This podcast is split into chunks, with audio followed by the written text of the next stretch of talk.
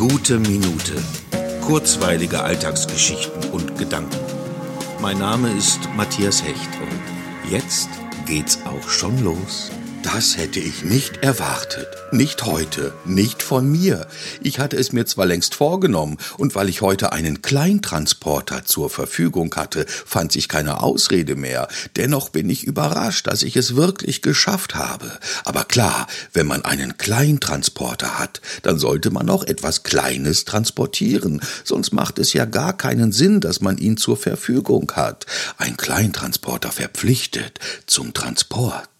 Somit habe ich es endlich geschafft, die längst geplante Ausmisterei zu vollziehen. Neben einigen anderen Dingen musste eine Küchenzeile aus dem Jahr 1959 dran glauben. Poggenpol, ich habe sie geliebt, aber wenn sie einem nur im Weg steht und Platz wegnimmt, muss man sich auch mal trennen können. An ihre Stelle kommt jetzt ein gemütliches Sofa, lecker, also nicht das Sofa, sondern der Cappuccino und das Quarkteilchen mit Kirschfüllung, sozusagen meine Belohnung. Herrlich.